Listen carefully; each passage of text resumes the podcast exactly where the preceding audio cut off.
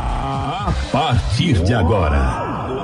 Programa, programa. Sondando live e podcast. Contagem regressiva. 5, 4, 3, 2, 1.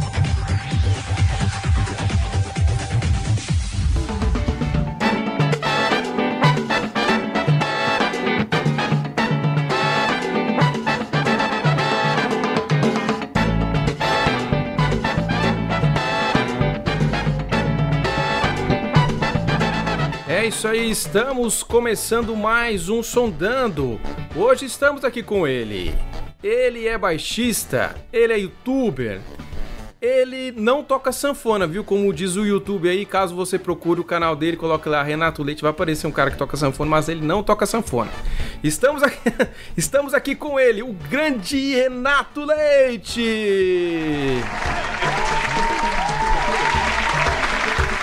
E aí, Renato, como é que você tá, meu filho? Valeu. Muito obrigado por ter chamado. Tô muito bem. É... Tá tudo bem. E você, como é que tá? Ah, estamos aqui na- nessa pandemia maluca, ficando cada dia um pouquinho mais louco.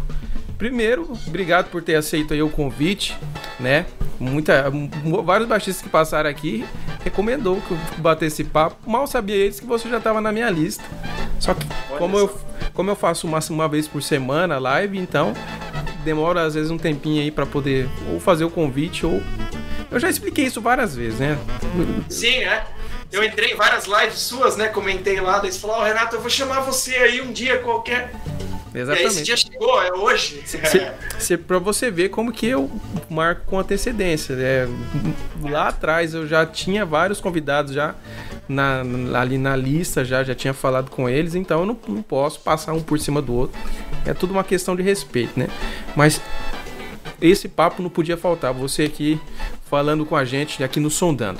Mano, primeiro, é, é- é um papo aqui. Já quero falar pessoal do YouTube que tiver, pessoal do YouTube ou do Instagram, pode deixar suas perguntas. Você já sabe como é que funciona. Esse aqui é o 16 sondando. No terceiro bloco eu vou fazer as perguntas aqui pro Renato Leite. E eu tenho certeza que tem muita coisa da hora que vocês podem perguntar e tem muita coisa da hora que vocês podem tirar desse rapaz que tá aqui, porque o bicho é rodado, hein? O bicho é, é, é, é, é- é- é mais rodado que pneu de caminhão. Ô Renato, fala pra gente aí, cara, como é que você entrou nesse negócio do contrabaixo aí? Foi aquela velha história, ah, não tem baixista, sobrou pra você e você abraçou. Foi exatamente isso. É, como se podia, só podia se esperar de, é, essa história, né? Só pode ser. É, 90% é essa história, né? 200 dos baixistas.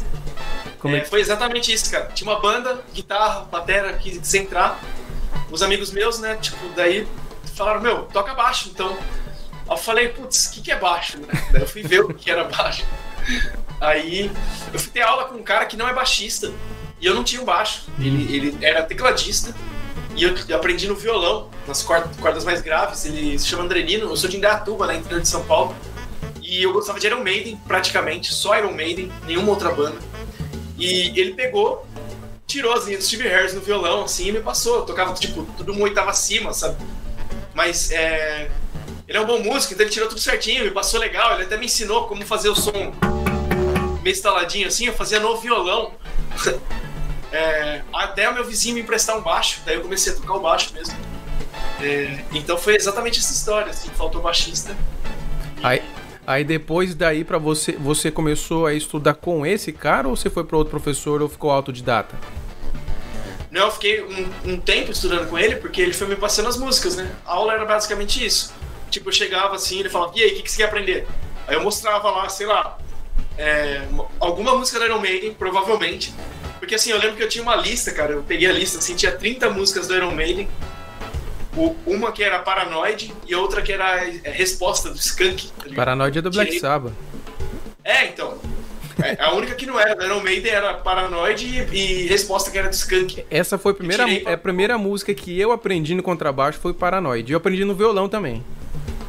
Deve ser a primeira música de muita gente. Né? Com A minha foi Fear of the Dark, que também deve ser a primeira de muita gente. Ah, já, já é um nível já, já é mais difícil já. É, mas não quer dizer que saiu, né? Uma vez um amigo meu, um guitarrista, o Henrique, Henrique Sanches. Todo o pessoal que, que conhece minha banda sabe essa história. Ele, uma vez ele, a gente usava muito tablatura. Aprendemos a ler tablatura, fala, pronto. Nosso problema está resolvido, né? Tablatura tá ali, tal, o número, tal, a casinha. Aí ele pegou a tablatura, é, guitarrista, né? Pegou a tablatura de Fear of the Dark. Aí ele pegou, tirou os números certinho, né? Aí chegou pra gente foi mostrar a introdução, aquele pam, pararara. Só que ele mostrou um som totalmente, parece que tava tocando no reverso, sabe? Aí eu falei, mano, tá errado isso aí. Ele falou, não, mas tá. Eu tirei aqui, ó. Tirei casa por casa. Não tem como tá errado. Aí eu peguei o papel e falei, mano, tá de ponta cabeça a parada, velho. ele, tirou, ele tirou a tablatura de ponta cabeça.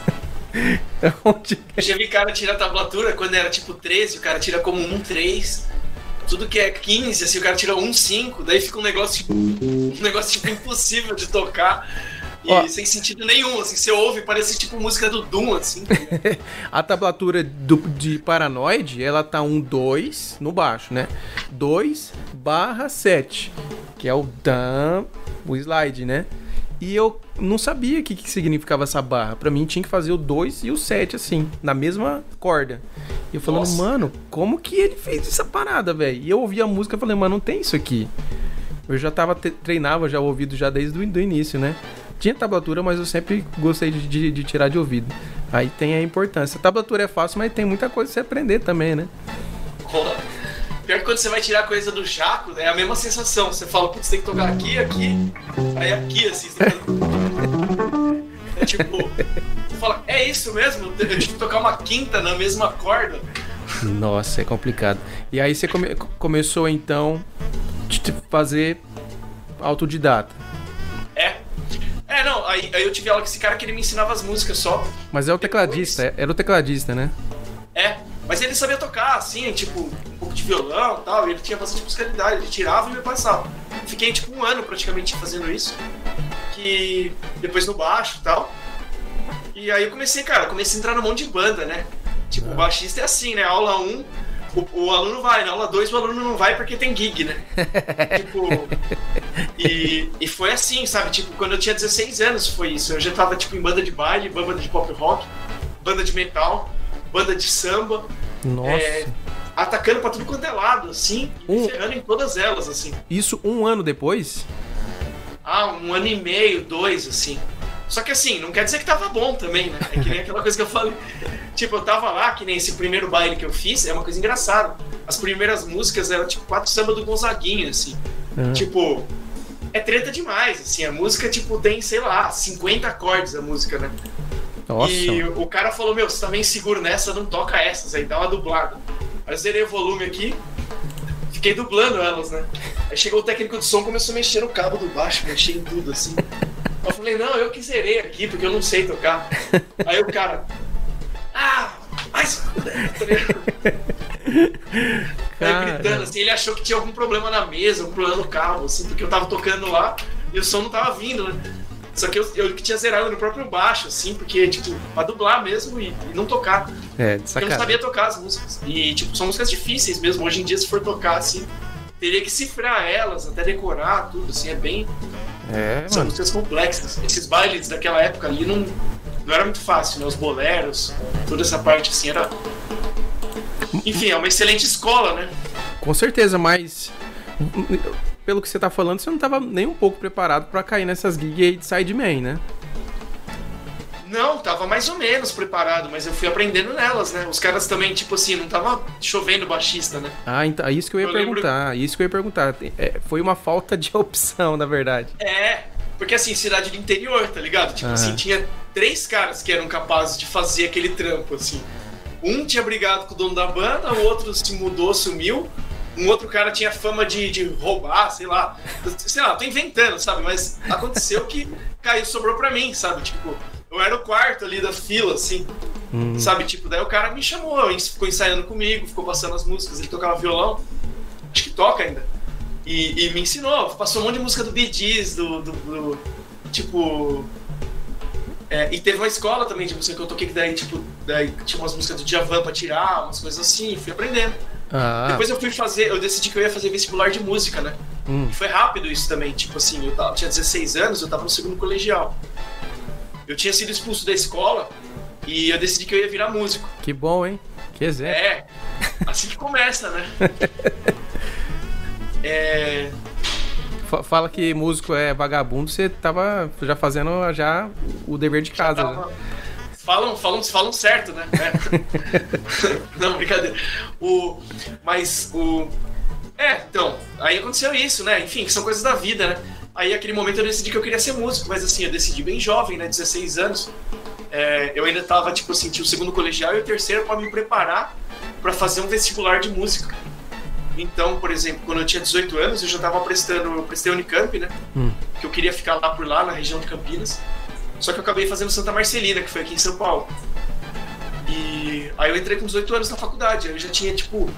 Eu fui estudar com uns caras que tinham feito faculdade de música para me ensinar a parte teórica, ensinar a ler partitura, ensinar harmonia, walking bass, improvisação, porque eu sabia também já que aquilo lá era um mundo assim, faculdade de música é jazz e é música brasileira. Então eu já entrei com essa cabeça, assim, tipo, eu não, eu não fui aquele cara, sabe? Porque tem dois tipos de cara. Tem cara que entra sabendo isso, tem cara que entra sem saber isso. Né? Aham. E se frustra demais, assim, eu lembro, cara, tipo. O cara entra totalmente metaleiro, assim, tipo, totalmente mesmo, assim, Nossa. tocando bem.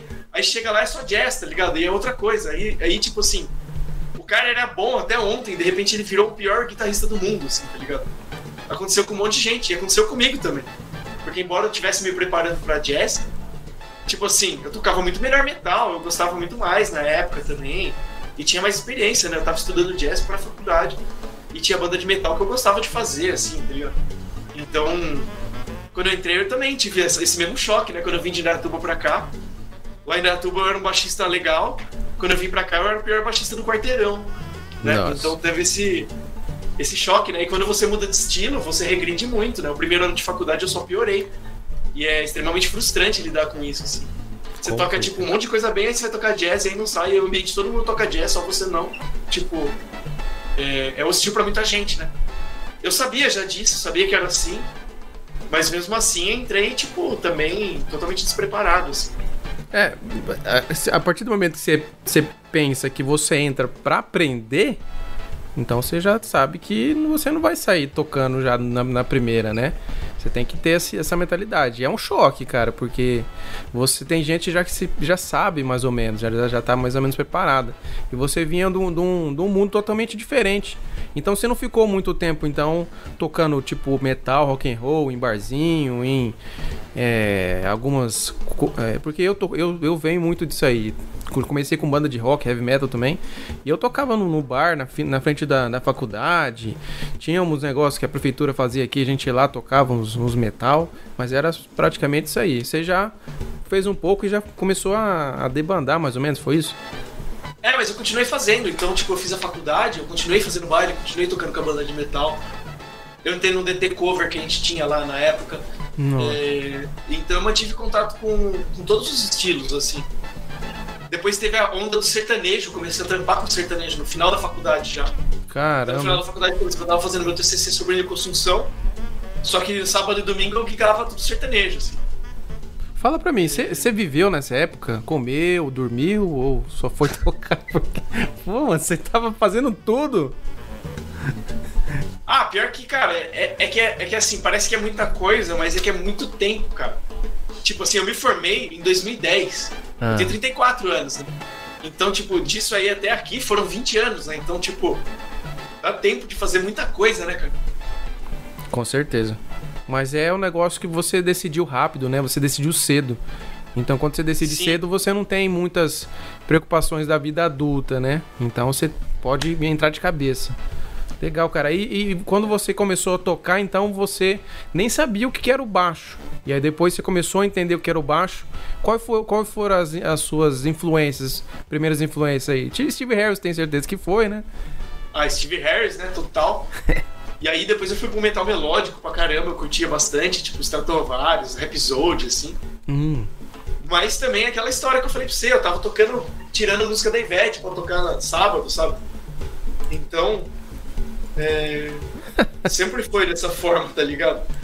É, então, é, ajudou bastante nisso, mas eu não consegui, cara, que nem se falou assim, você entra na faculdade com, com a cabeça de aprender, é, mais ou menos. É difícil ter essa cabeça, cara. Eu não sei se eu tinha, não. É, eu tenho uma autocrítica a fazer, assim, sabe? Eu tinha aquele pensamento de querer é, chamar a atenção dos professores, sabe? Virar o pupilo de alguém para o professor pegar você e colocar você nas gigs. Então, eu era uma pessoa toda preocupada, assim, todo travado em querer tocar direito e ainda não conseguindo, assim, sabe? Não tinha Sei. aquela humildade de, de, de falar, puta, não sei mesmo, foda-se, sabe? Porque isso é muito melhor, né? Tipo, você não ligar, você já partir do, do ponto que você não tem, agora você chegar lá, tipo assim, não, eu tenho já uma certa experiência com jazz, porque eu já tive, eu já toco há dois anos em bandas de fusion, sabe? Um moleque de do- 18 anos tirou três músicas, tá ligado? tipo, mas já querendo, sabe, não, eu sou, eu conheço jazz já, sabe? Tipo, esse tipo de pensamento, assim, com certeza atrapalhou também. Ah, com certeza. Então é muito difícil isso. Isso atrapalhou meu canal também. O meu canal ele ficou, ele melhorou muito e consegui criar mais conteúdo quando eu comecei a agir como um canal de estudante, como um canal de aluno que compartilha o seu conhecimento, como alguém que está tentando desbravar algo e depois tenta passar o caminho, ou até nem sabe o caminho, mas tenta ir junto com a galera. É, isso ajudou sempre, assim. Então, tipo, ter esse desbloqueio ajudou bastante a evoluir musicalmente e tal. Entendi. Já que você falou do seu canal, quando que você criou o seu canal, você criou já com a ideia, vou fazer um- os vídeos pra isso, ou você criou e depois pensou no que, no que, no que criar? Ah, cara, eu comecei em 2006, né? O planeta era outro, né? Que a gente vivia. Não era esse aqui, né? Muito. E. Então, tipo, não, não, não existia isso, né? Não existia youtuber, não existia alguém que ganhava dinheiro com a internet, não existia. Não existia, tipo assim, alguém falar que você tem que postar com frequência, tá ligado? Mesmo porque as pessoas entravam no YouTube uma vez por mês e assistiam aquele mesmo vídeo do baixista lá, Enrico Polini, na, na- sei lá, um italiano que toca na. toca uns slap assim, tá ligado? Era esse vídeo, um cara tocando Mario. Tipo, aí eu coloquei meu vídeo lá também, assim, tipo. E a galera entrava lá, tipo, viam. eh, Não, não ficava que nem hoje, né? Que era tipo, você assina um canal e fica esperando a pessoa postar o vídeo, você clica no sininho. Tem É. gente que é assíduo, né, cara? Aham, vira uma Tipo, programação, vídeo né? no canal. Imediatamente tem tipo 30 views, assim, que a pessoa que tava lá, sabe? A pessoa já tava no YouTube Sim. fazendo outras coisas, recebeu a notificação. Foi, opa, vou lá ver. É, É, e tem, é- inclusive, um cara que faz isso e vai lá e dá dislike toda vez. Tá Com certeza. Eu acho engraçado isso aí, cara. É às vezes eu, às vezes eu tô. É, às vezes eu tô postando o vídeo, ele nem terminou de primeiro. carregar direito, ele nem tipo processou pra ficar em, um, em HD, Full HD, né? Já tem um, ou dislike ou like. Graças a Deus a quantidade de dislike é menor. Mas é, é- é- ho- hoje em dia virou uma programação, né? Quando eu per- eu perguntei isso porque quando eu criei o meu canal, eu criei o meu canal pra ser tipo a versão baixista do Mr. Guitar Man, que é um ca- canal gigante que tinha na época, que era um, um, um produtor de vídeo que também é músico, até brasileiro que mora nos Estados Unidos.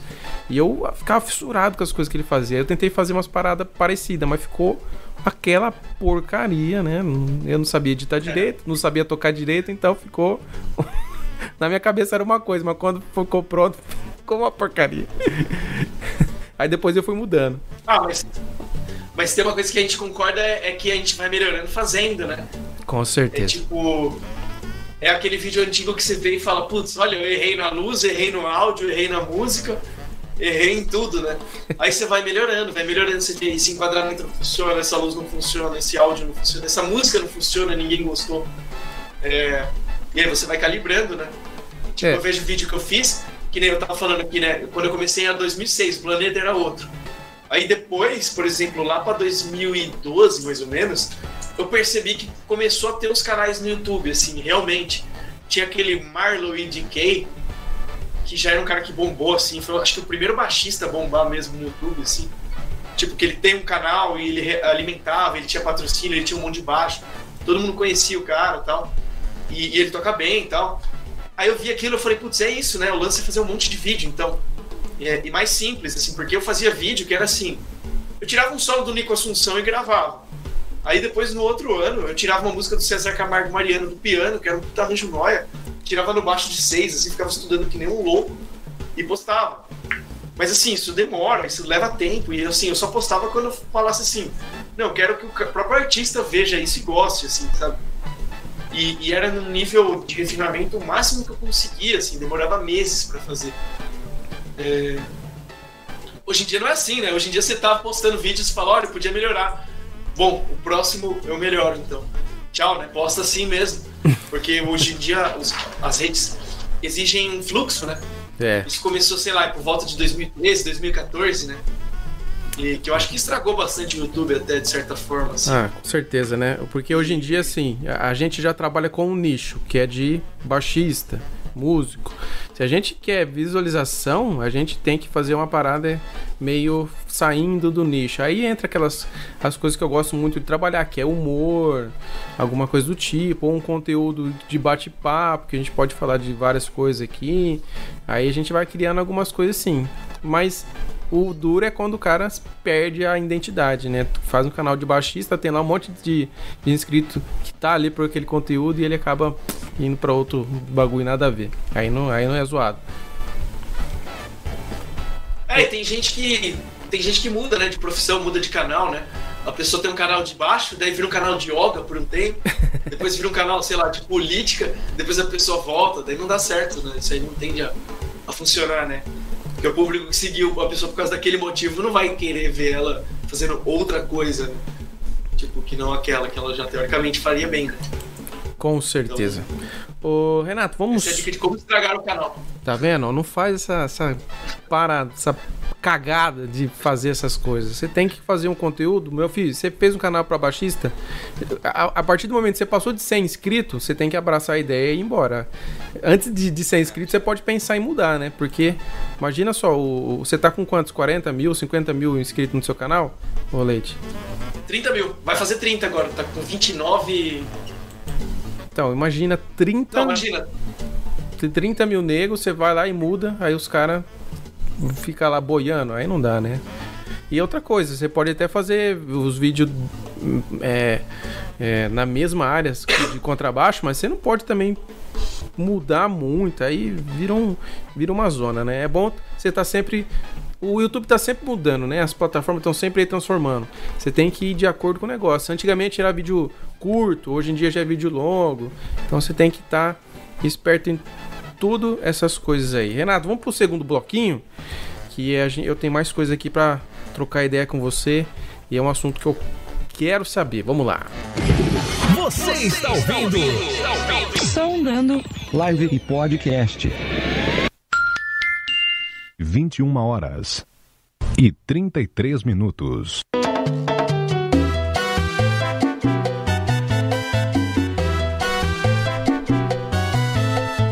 Vamos lá, pessoal do YouTube, deixa sua pergunta aí, ó.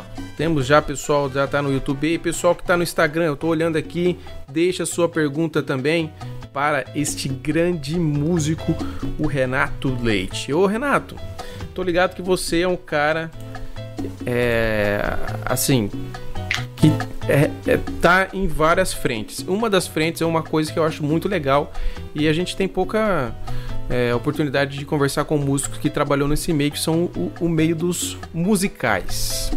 Você é um cara que já tá fazendo bastante isso daí. Primeiro, fala para mim como, como é que você caiu nesse mundo dos musicais, porque é uma é, qualquer meio de música, você tem que estar tá num network, você tem que conhecer um cara que conhece o outro, que aí conhece o outro. Como é que foi esse caminho aí para você chegar até num, nos musicais? Legal, legal essa pergunta. É, musical é um trabalho que eu fiz bastante, eu emendei um atrás do outro, né? Hum. A vantagem do musical geralmente é que você tem um trampo fixo por um tempo, né? Você fica em cartaz, né? Por exemplo, às vezes quinta, domingo. E você ganha salário, né? Você é funcionário de uma empresa, né? Isso é muito legal para músico, porque o músico ele vive na deriva, né? Dando aula, fazendo um monte de coisa de autônomo, e de repente você tem um, um barco, assim, para você ficar ali um tempo, assim, você fala, nossa, pelo menos esse ano eu tô tranquilo, meu aluguel tá pago, vou juntar dinheiro, vou trocar de baixo e no fim ainda vou fazer uma viagem.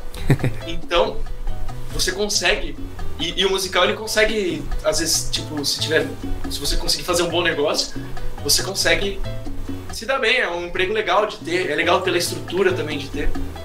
E, assim, é, é um meio que é famoso pelas panelas, né?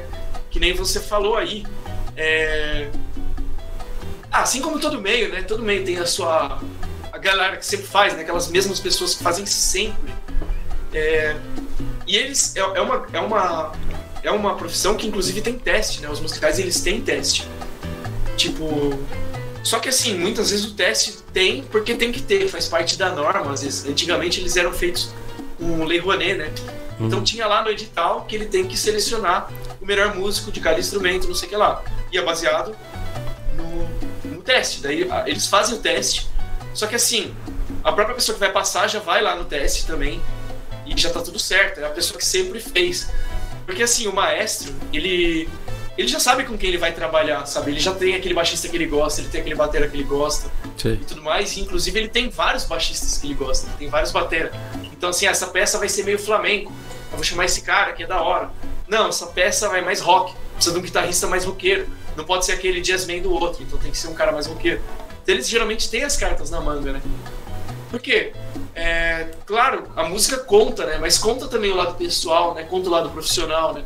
Você fazer um teste às cegas, você pode de repente chamar o melhor cara, realmente, que toca baixo para aquela música. E de repente é um cara que nunca chega no horário, tá ligado? É um cara que, que é briguento, é um cara que não aceita, de repente, receber ordens, porque esse é um trabalho que você é funcionário, né? É. Você assina um contrato que você tem que obedecer à direção artística. Então, se alguém falar que você tem que tocar de um jeito, não tem essa, ah, mas eu gosto mais de tocar assim. Não, você vai tocar do outro jeito. Tem um negócio que é engraçado, cara. Eu fiz um musical do Will Rock, tem a Another One Bites Dust, né? Que é o. E não tem. Aí de vez em quando tem. um- Tem. Aham. Sei. É de vez em quando só que tem Ah. na música original. A partitura lá, eles transcreveram exatamente a linha de baixo que tem no CD. Então, nos mesmos lugares que tem no CD, tem no musical. Aí, tipo assim, tava lá tocando um dia, beleza, distraidão e tal. Peguei e fiz isso em qualquer hora, tá ligado? Na hora, no telefone aqui, ó, no, no fone, o Pablo, que é o espanhol, que era o diretor, Renato, você fez a variação no compasso 72 e é no 76. E ele fazendo isso enquanto toca, falando no microfone comigo. Caramba. Então, é bem legal por um lado, e, e é totalmente diferente de tudo que existe, né? É, uma coisa que, que me ajudou a entrar nesse meio foi fazer sub. Eu Sim. acho que esse é o, me- é o- é o jeito de você entrar em qualquer meio, na verdade. Aham. É você ser amigo do baixista, se aproximar do baixista. É, não sei como, talvez fazendo aula com o baixista. Sei lá, manda uma DM, troca uma ideia com o baixista. Enfim, tem mil maneiras de você virar amigo de um baixista, né? É muito mais fácil você ficar amigo de um baixista do que você ficar amigo de um maestro. Do que você ficar amigo de um diretor musical. Do que você ficar amigo do Rick Bonadio e ele te chamar. Então é muito mais fácil o baixista te chamar quando ele não puder ir. Aí as outras pessoas vão te conhecer. E, E é- aí é- você passa é- a perna nele. Não, brincadeira. E é mais Aí, fácil. ba- ba- virar uma carta. é mais fácil. Agora imagina guitarrista com guitarrista. É um esfaqueando o outro, tacando bomba, tiro. Ah, é. É diferente. Se é- for dois na mesma banda, então. E aí? Mas o melhor jeito é esse, foi sub. O Ah. João Taubkin me chamou pra fazer sub no musical do Chacrinha. Hum, E. Putz, cara, esse é um trampo que eu considero um dos trampos mais difíceis, assim. Que é fazer sub musical. Porque assim. Cara, é um calhamaço assim de partitura, três horas e meia de peça, nossa. que é tudo tocado. Tipo assim, as- os textos, né? Não tem um, não entra uma música, é a banda fazendo, sei lá, um.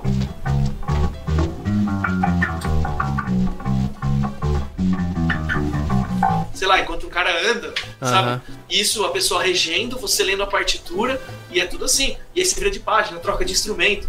E assim, é um negócio que é uma adrenalina. E é tipo assim, é tipo fazer uma sessão de gravação, sabe aqueles músicos de estúdio que tem que gravar de primeira? Sei. É isso, só que você tem que fazer um musical inteiro, de três horas e meia, com regência, com partitura de tudo, de primeira, tá certo? Que você pode estudar, né? Eles dão a partitura antes pra você levar pra casa.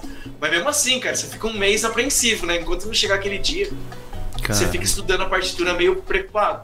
E às vezes, por exemplo, você vai lá tocar, a banda tá há cinco meses tocando. Tipo, eles estão. Porque assim, quando estreia, às vezes tá todo mundo assim, ah, eles ensaiaram um mês.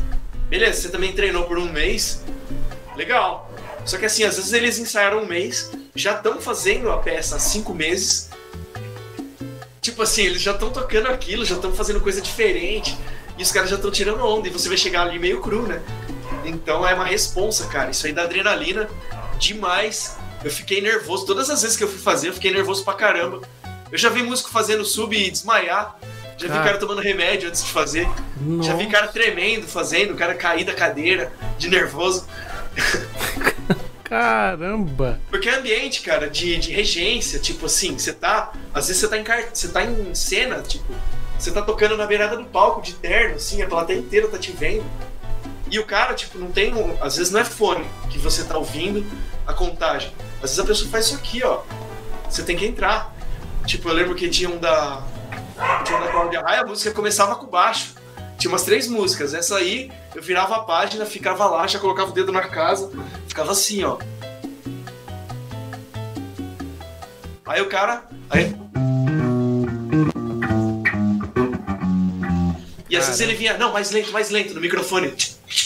Pra diminuir o beat. Ou então, não, tá, tá rápido, tá rápido. É, sei lá, o talento vai mais rápido, daí vai. Um, um, um, e vai acelerando. Ah. Porque às vezes porque ele tá vendo o vídeo com as coreografias, então ele tá vendo o palco, ele tá vendo o elenco. Sim. É, é tipo o papel de um dublador, né? O, o dublador ele tá ali com o texto, tem que ver a tela, tem que casar o- a boca dele, o que ele fala com a fala do cara, a boca do cara. É, você tem que tá no- na partitura, tá, tá de olho na Um cena. dublador só que com a boca de outro ainda, né? Então, é, com O certeza. dublador com a- que o maestro vai reger a boca de um outro, é mais difícil ainda.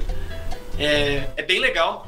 Tipo, foi a primeira vez que eu vi monitoramento individual, assim, você chega a ter uma mesa de som pra você, você põe o fone, aí tem lá caixa, bumbo, tom 1, tom 2, tipo, tudo pra você mexer. Aí tem as equalizações, reverb, você faz a sua mix do que você vai ouvir, salva, pode salvar por música, salva pra você, salva pro seu sub. É, às vezes que eu era sub, daí eu tinha lá o meu negocinho salvo. Então você nunca passa o som também, isso é bem legal. Quer dizer, Aham. passa o som é tipo assim, toca duas músicas, já era, passou o som. Um negócio que dura tipo cinco minutos. Ah, a, a parte de equipamento, então, é um negócio de primeiro mundo, gigante. É. O Euro Rock foi o maior que eu fiz, né? Esse foi um musical que foi o seguinte: esse eu fiz como titular. É, esse aí eu fiz teste. E foi a produção que eles trouxeram gringa, né? Então foi assim: é um musical que ficou 12 anos em cartaz na Inglaterra. E depois eles viajaram pelo mundo inteiro, né? E eles exportaram, é uma franquia. E eles exigem certas coisas, né? O musical, ele, até hoje, ele é do Brian May e é do Roger Taylor. E eles fiscalizam pra ver se tá mantendo o controle de qualidade, pra ver se tá tudo do jeito que eles querem. É. Tipo assim, se eles veem uma foto que tem alguém numa posição errada, meu, já era. A pessoa vai tomar um. É o telefone que vai telefonar pra um, pra outro, pra outro, pra outro, pra outro, pra outro, que vai chegar naquela pessoa e vai dar ruim. E eles estão tomando conta de tudo. Tipo assim, o teste, eles filmaram, gravaram a gente e mandaram pro Brian May escolher o final. Isso foi muito da hora. Esse espetáculo aí você fez. Porque o musical, eu imagino que o músico ele não fique no palco, né? Fazendo. Ele fica numa parte separada enquanto os atores estão lá. Esse musical você fez no palco. Não, esse aí ele, fo- ele foi numa plataforma. A maioria dos musicais eles tentam fazer isso, né? Eles colocam você num lugar que você vai aparecer hora ou outra. Ah, sim. Pra mostrar que tem banda, né? Porque senão. Eu já fiz um que não aparecia nada. Eu tocava num quartinho, assim, lá embaixo, no porão. Sei. Podia sei. tocar de bermuda e tudo mais. Só que assim, você pensa, você tá gastando com um músico, né? Então faz uma cena que vai aparecer eles Pra pra mostrar. galera ver que é ao vivo, né? É. Porque tinha muita gente que achava que era CD. As pessoas é, ficavam na dúvida e reclamavam, às vezes na página do Facebook, ah, eu fui lá e era playback. Então eles faziam questão de mostrar a banda no final. E, então as três últimas músicas abriam o palco e a gente tava atrás de tudo, numa plataforma lá em cima. E a gente É. participava de uma cena, tinha uma fala que a banda inteira tinha que gritar um negócio. Então, Ah, é, era, tinha umas partes em cena e a maior parte não, né? É, eu perguntei isso porque eu, quando fala musical, o músico que vai tra- que trabalha no musical, eu lembro do, do Oscar, que a banda ela fica na frente do, da, da- do palco da ribalta ali, Ali é o fosso. o fosso, né? Eles ficam no fosso ali e aí o- a mágica toda acontece ali. Eu imagino que eu imagino não, que, que fosse mais ou menos dessa forma aí. O E musical tradicional é a maioria no fosso. Por exemplo, É. se você for ver um fantasma da ópera, vai ser no fosso. Se você for ver um dançando na chuva, é fosso também. é porque Então o- depende da estruturação.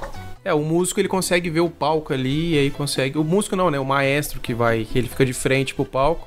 Normalmente o Isso, músico fica é. de frente pra plateia e aí ele consegue fazer toda Esse, visualmente. esse aí ele vem da tradição da ópera, né? Foi, foi, da- foi, foi uma adaptação que veio disso, né? Porém, evoluiu a tecnologia, né? Então hoje em dia tem câmera, TV. Então hoje em dia o cara pode ficar numa, numa, num lugar que, que tem um pano, por exemplo, na frente dele, que era o caso do Rock. Ah. A gente ficava lá numa plataforma bem lá em cima, no, no fundo do palco, com um pano na frente. Era um panão preto, assim, você ficava tocando o tempo inteiro de frente com um pano. No final, eles subiam aquilo, daí aparecia a banda, a gente tava em pé e tal. E teve os, os 60, por exemplo, que eu fiz, tinha um palco móvel que ia pra frente e pra trás, tinha rodinha.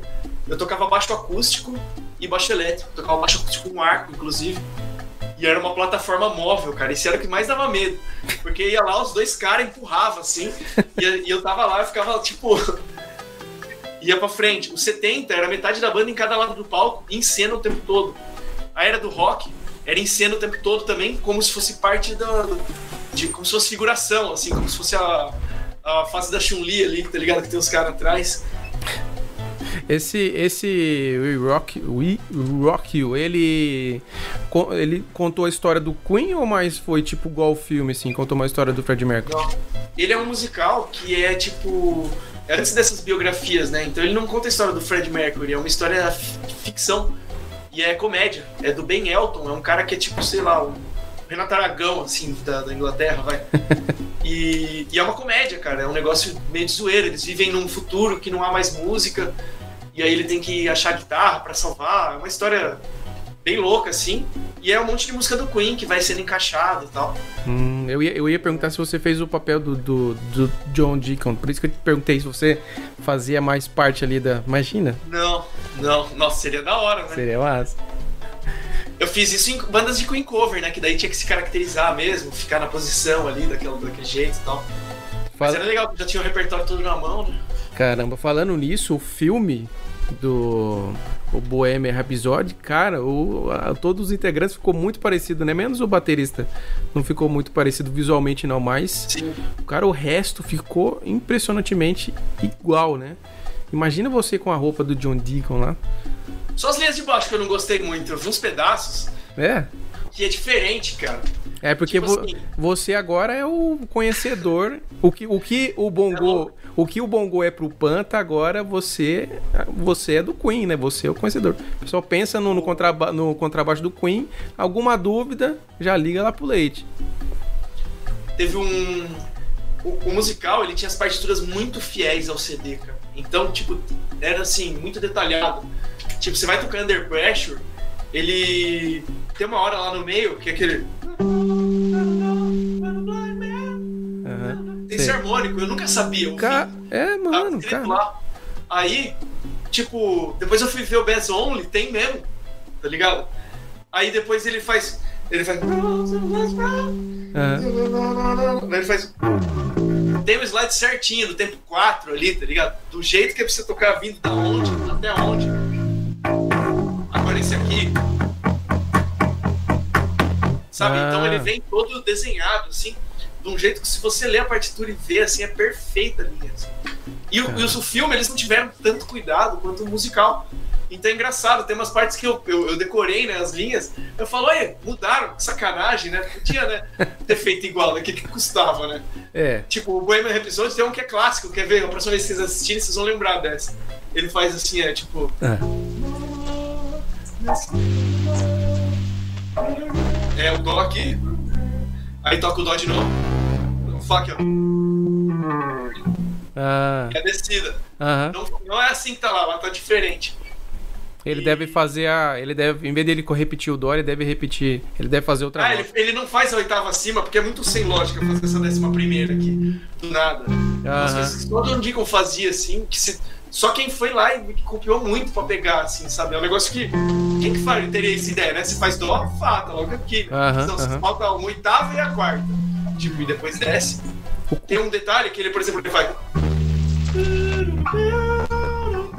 Tem uma hora que é no final só que ele vai. No filme, ele pegou essa mesma linha e pôs em todas as partes. Ah, Só que é só no final. Que é assim, Sei. tipo, o certo é tipo.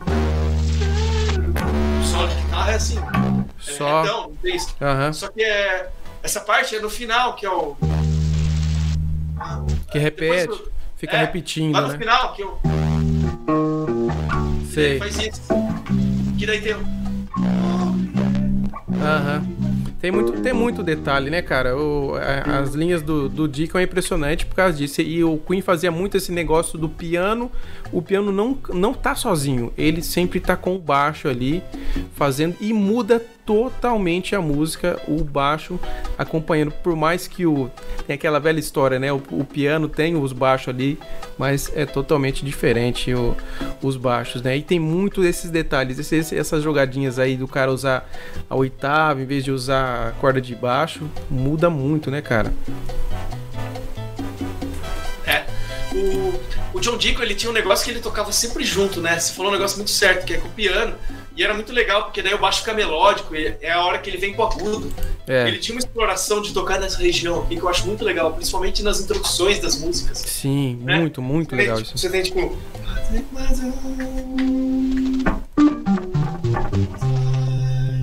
Ah, muito massa. isso. Aí depois. É umas paradinhas que.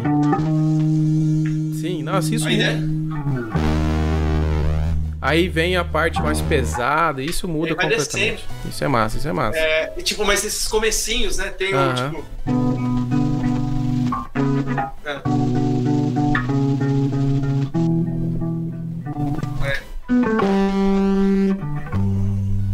Uhum. É, É, isso, isso é o. Isso aí é- são, são coisinhas bobinhas, mas é o, é o, o- a mente do cara, né? Isso, uma. ah, Se você tirar isso aí da música, faz muita diferença, muda completamente a música. Isso aí é, essa é a genialidade dos caras, né, mano? Não tem e é jeito muito não. bem encaixado, cara. Você vê que ao vivo ele toca igual ao CD, porque não é uma linha que ele criou a esmo, assim, sabe? Ah, fazer uma coisa aqui em cima dos acordes.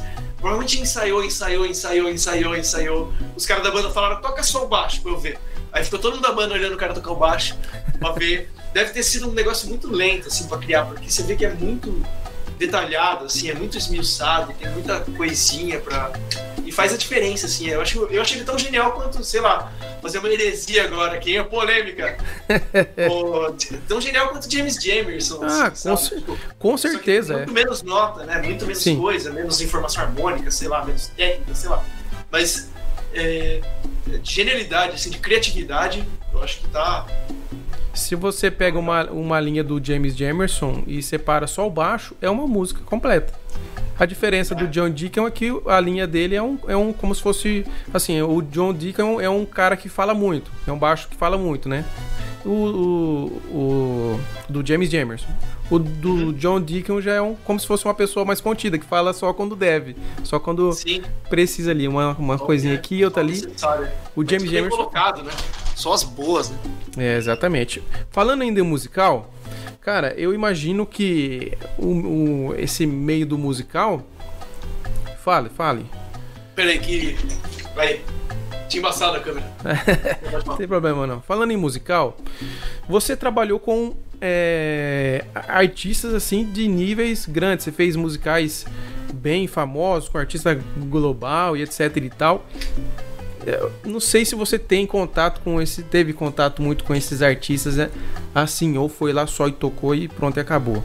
Mas tem uns cara meio que, que quando são conhecidos assim, tem aquela mala, né? Que você pode já colocar direto no, no, no aeroporto e despachar, que é uma mala certinha, completa.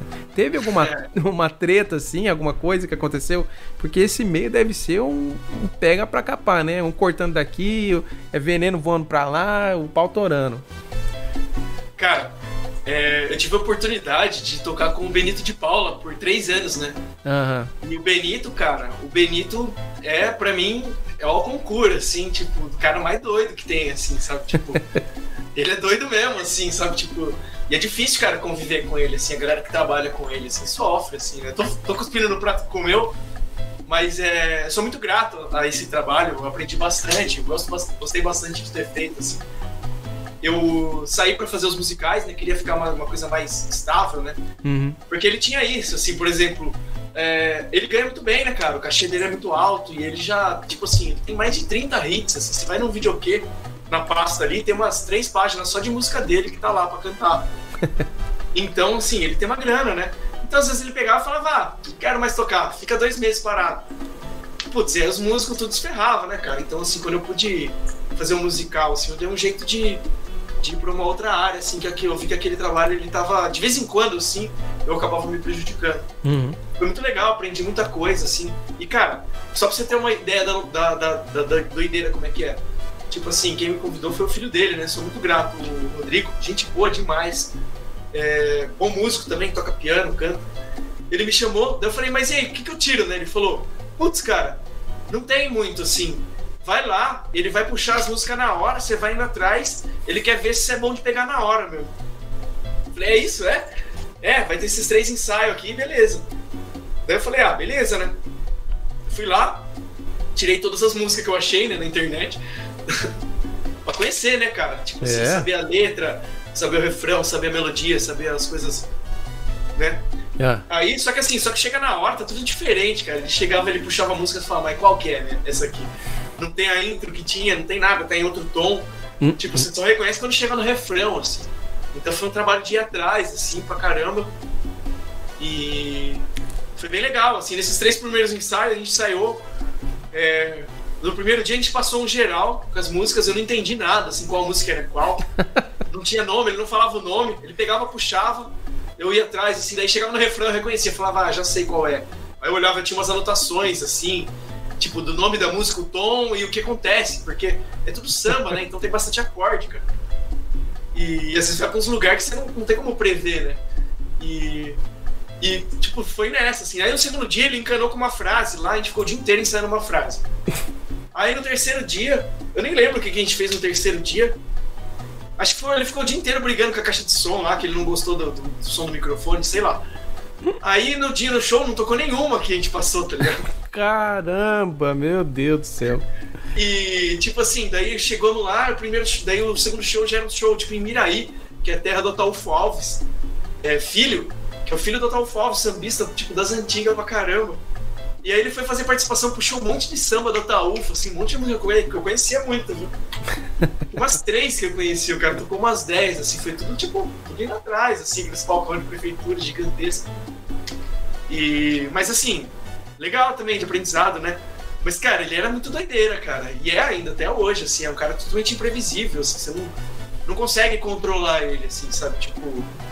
E a Baby é a mesma coisa, cara. A Baby do Brasil é o mesmo rolê também. Não tem alguém que chega e fala o que ela vai fazer. Tipo, Produtor, essas Não, agora coisas.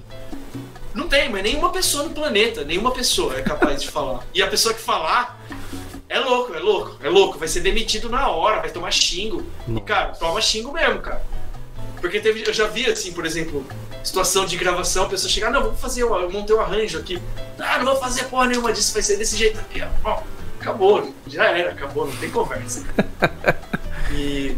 Que é diferente, né? Eu acho que artista gringo deve ter um negócio, tipo, de ter o, o diretor musical que manda no arranjo. É, O artista, ele é um. Quem faz isso aqui no Brasil são sertanejos, cara. sim, Tipo, se sim. for ver, quem é assim, acho que deve assim, por exemplo, é o Gustavo Lima, essa galera, não sei hoje em dia mais, é que eles já cumpriram o contrato e tal. Mas eles eram funcionários né, de uma empresa, então eles tinham que obedecer as direções e as coisas, não tinha muito querer, né? Agora essa galera mais velha, cara, eles são consagrados há muito tempo, né, cara? Então, eles, tipo, eles mandam, eles mandam no trampo deles, né? E eles estão tranquilos de grana também. E- mas é, é loucura, cara. É tipo, é tipo o Ozzy, assim, tá ligado? E, e, e no- meio do Mas a. Vanderleia, cara, Ah, a Vanderleia é um doce de pessoa, cara. A Vanderleia é o extremo oposto, assim, tipo, que nem o Benito eu toquei com ele, que se eu encontrar ele na rua, acho que ele não lembra de mim, assim, não sei, não tenho certeza. Não dá pra saber. mas também Agora, o, o Benito. A ah, Vanderleia, ela- se eu encontrar ela, ela vem atravessar a rua, ô Renato, não sei o que lá. E gente boa demais. É que o Vai na Benito, pessoa mesmo, assim. o Benito também, o cérebro dele já deve estar uns três neurônios perdidos lá, um batendo no outro, assim. Já deve estar muito louco já.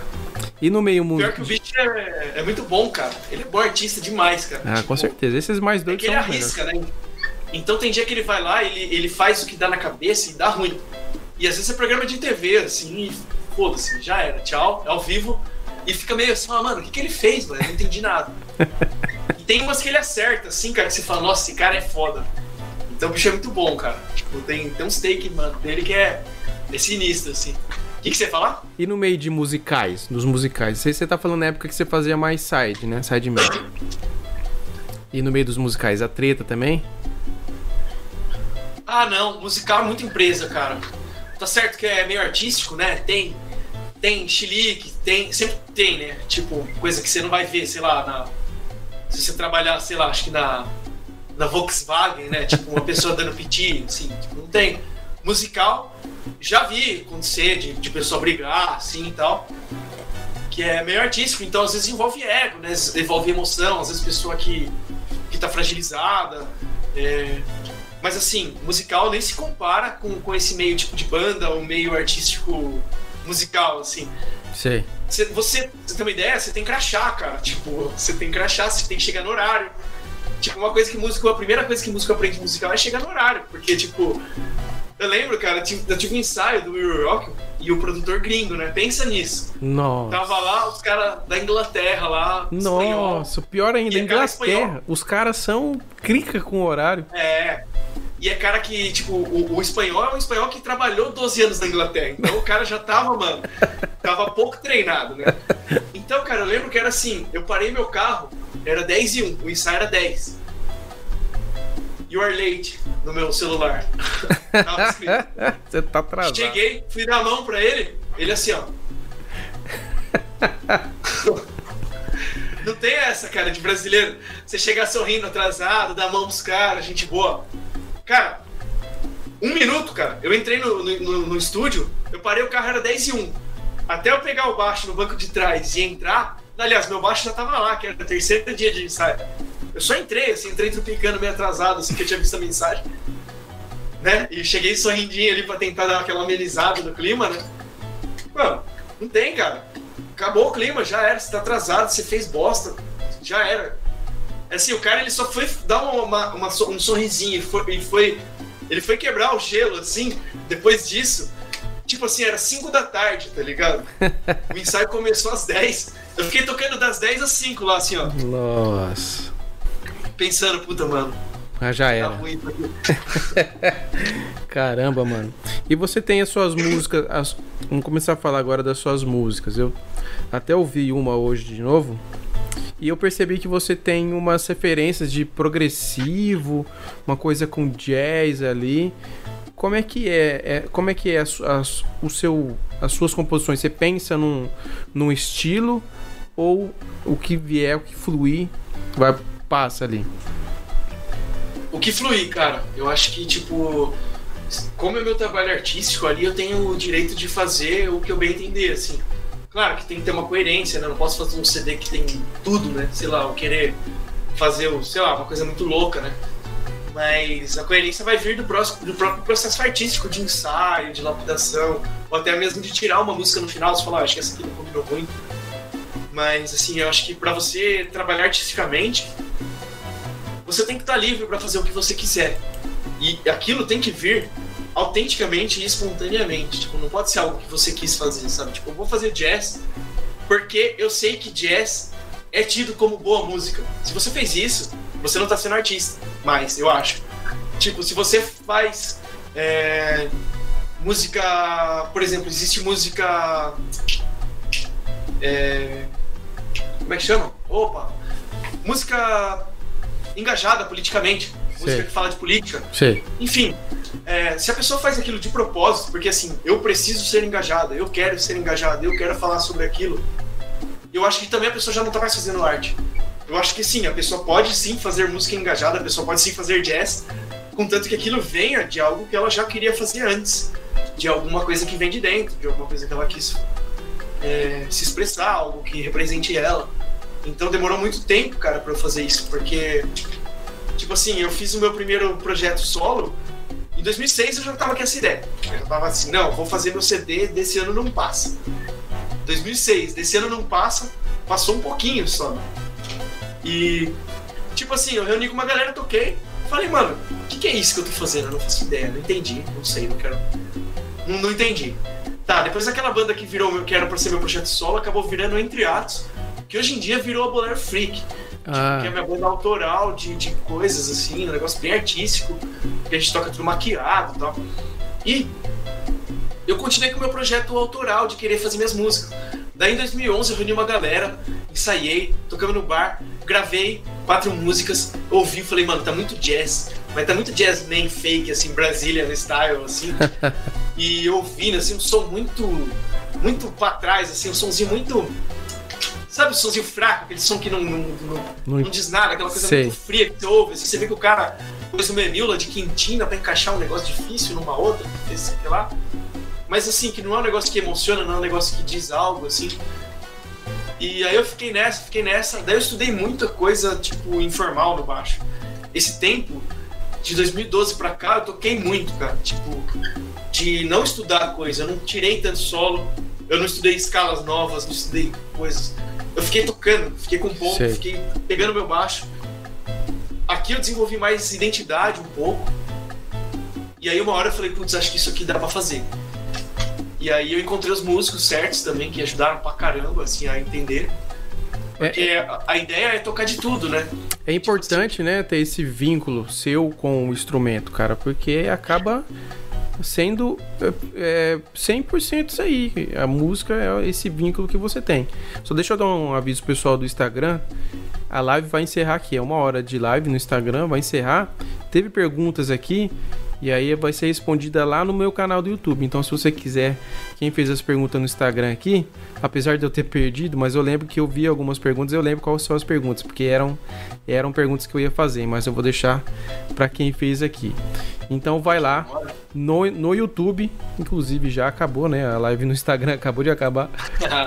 E então, Galera, sai do Instagram que essas, essas lives do Instagram não prestam. Vai pro YouTube, que é muito... apesar de a live do Instagram que eu tô fazendo é mesmo, tem um layoutzinho aqui e tal.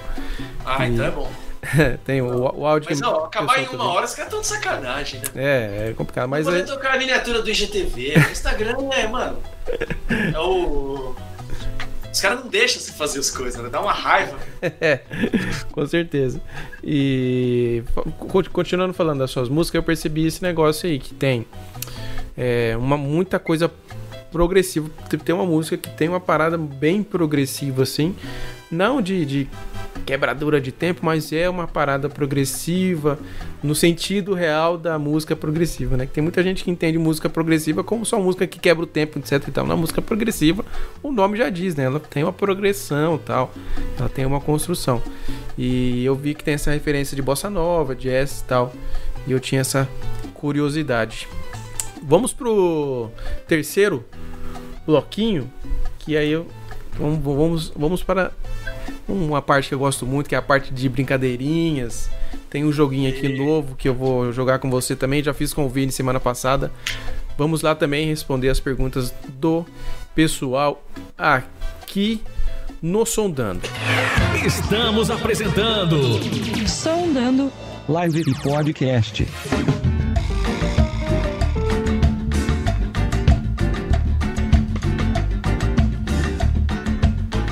Estamos aí mais uma vez sondando aqui, terceiro bloquinho. Vamos lá, hein? Pessoal do YouTube já. Muita gente veio aqui, muita gente já entra, sai, sai, entra, mas teve o pessoal que deixou aqui seus comentários. O pessoal também deixou comentário no Instagram, bastante gente teve lá no Instagram. E eu tô. Tem essas. Eu tava lembrando aqui, ô Leite, tem essas trilhas que eu ponho aqui no canal no, nesse, nesse papo aqui, né? Que é tipo um programa de, de rádio e tal. E eu ia colocar só jazz em sua homenagem, porque a gente, já- a gente já se conhece, eu já sei mais ou menos as suas praias e tal.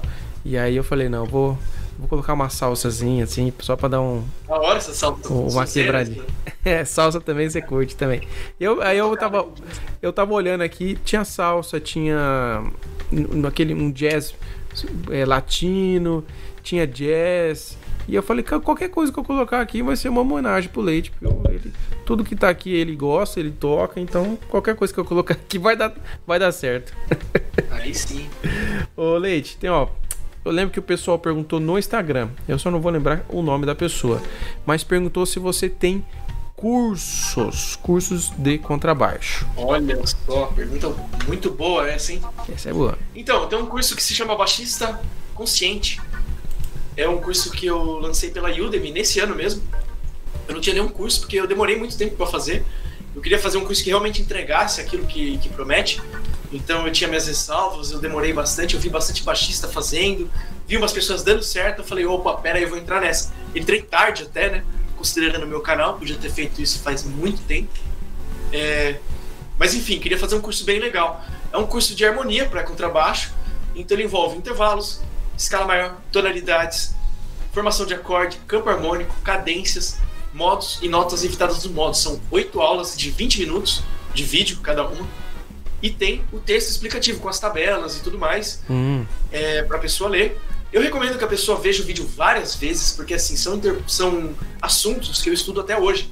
Então, por exemplo, é, intervalo, escala, é o tipo de coisa que eu estou estudando. E sempre tenho que melhorar, sempre tenho que estudar. Então, é um curso que a pessoa, se ela, que ela comprar, ela vai poder parcelar no cartão, né? Vai ficar 30 e pouco por mês. E ela vai ter, vamos dizer assim, conteúdo para estudar durante um ano. Eu considero que é um curso que, teoricamente, vai fornecer conteúdo para uma pessoa é, poder ficar um ano estudando legal ali, sei lá, uma hora, duas horas por dia e vai dar bastante material. É pouco assunto na questão de quantidade de matérias envolvidas, porém eu vou bem a fundo em cada uma delas. Sei. Então, por exemplo, o intervalo, a escala, você vai até o ponto de, de conseguir cantar o intervalo ali, de tantos exercícios que eu passo. E tem as tarefas. Então, por exemplo, eu demorei para fazer por causa disso também. Quando eu vi que tinha tarefa, eu achei legal. Porque eu É. consigo ver o aluno lá dentro do site. Eu consigo, o cara fala assim: Ah, Renato, eu me matriculei no seu curso, estou com dúvida. Aí eu vejo lá, vou lá, acesso a tarefa. Eu vejo, ó, o cara fez isso aqui errado. Daí eu explico o que ele fez errado. Falo, ó, refaça isso por causa disso, disso, aquilo. Então eu, eu passo meu número pros caras, reco- respondo tudo pelo WhatsApp e vou explicando ali dentro da plataforma também como corrigir isso. Então, assim, se a pessoa conseguir fazer todas as tarefas que tá lá, ela realmente sabe o que eu ensinei ali. Legal, hein, cara? É um curso bem completo, né? E com bastante. Você vai bem a fundo mesmo. Então é um, é um curso aí para você que quer dominar várias técnicas do. do- técnicas e, e conhecimento teórico do contrabaixo, principalmente, né? É um baita curso. Como é que faz para ter acesso a esse curso? Entra no meu YouTube ou no meu Instagram, que tem o link, ou na home do meu YouTube, ou na bio do Instagram. Tem ali o. Na bio do Instagram, pra quem não sabe, é na. Entra na minha página lá. Tem muita gente que não sabe o que é a bio do Instagram. É, É a página. Se tiver alguém aqui que tem mais de, de 20 anos, é, você entra lá, tem lá, tá lá Renato Leite, vai estar escrito baixista e tal, e tem um link, aí você clica nesse link aí, é lá que faz para adquirir o curso. Ele é um curso que ele é bem completo, porque ele vai, tipo, ele cerca tudo dentro do campo harmônico maior, né? Então, tipo assim, o que, que vai ter fora disso? É campo harmônico menor, campo harmônico menor harmônico, menor melódica, e depois as escalas para dominante. É basicamente isso que faltou. O que, que daria? Daria mais um curso, número 2, assim, mas eu considero que, por exemplo, para trampar por aí, a pessoa já tem, dependendo do estilo que ela for tocar, ela já tá bem preparada. Se ela for tocar, por exemplo, um sertanejo, sim. muita coisa não é É. tipo, o campo harmônico maior, você resolve sertanejo, você resolve pop rock, resolve muitos estilos, né? Então, É. quando você vai precisar de maneiras de sair do campo harmônico, que, sei lá, vai vir no curso 2, sei lá. É, Enfim, você vai mais pro jazz, pra bossa nova. Então, dá pra tocar muitos estilos já com aquela quantidade de conteúdo. E eu fiz agora o curso zero, que é o curso anterior a esse, que é o curso básico de contrabaixo. Que Hum. assim, aquele curso ele exige que você tenha uma técnica mínima, assim, tipo, consegue apertar uma corda, tocar ela mesmo, Sei. consegue saber as notas onde elas estão. É uma coisa, tipo assim, teoricamente bem básica, mas tem muita gente que às vezes tem problema de técnica, né? não consegue tirar o som adequado do instrumento, não tem a postura legal, ou tá bem no começo, acabou de comprar o baixo, então tem esse curso que é o curso zero, para quem acabou de comprar o baixo, ou para quem ainda nem comprou o baixo, porque a aula 3 serve para ajudar a pessoa a escolher um baixo. Então, o pré-requisito ali é querer aprender baixo, só isso. Tá certo. E para ficar mais fácil ainda, você que tá assistindo aqui no YouTube, o link está na descrição aqui. Vai estar na descrição assim que terminar a live. Eu vou, vou lá, Olha, eu vou lá na homepage, como diz, como diz minha mãe. A homepage no, no- no- da bio do Instagram. Eu que É, não. pra galera que fala homepage é bom explicar o que é build. Instagram. Eu que não tenho 10 mil seguidores ainda no Instagram, ainda tem que ficar falando muito bio, tá? O link tá na bio, o link tá na bio. Quem tem 10 mil po- pode colocar o negócio de arrastar, eu não tenho ainda.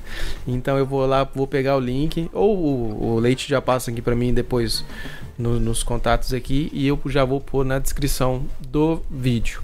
Você que está ouvindo no Spotify e nas outras plataformas, eu vou colocar o link na descrição do, do Spotify e as outras plataformas. E no Castbox, Spotify também chique demais. hein? Não Spotify também dá. Spotify, essas podosfera aí também, o Sondando tá tudo lá. Então você que tá ouvindo o podcast, depois o podcast sai toda quinta-feira, o Sondando é terça e o podcast só a conversa em áudio sai na quinta-feira, então vai estar aí também se você estiver só ouvindo, tá? Então vamos agora para as perguntas. O pessoal mandou recado aqui no YouTube.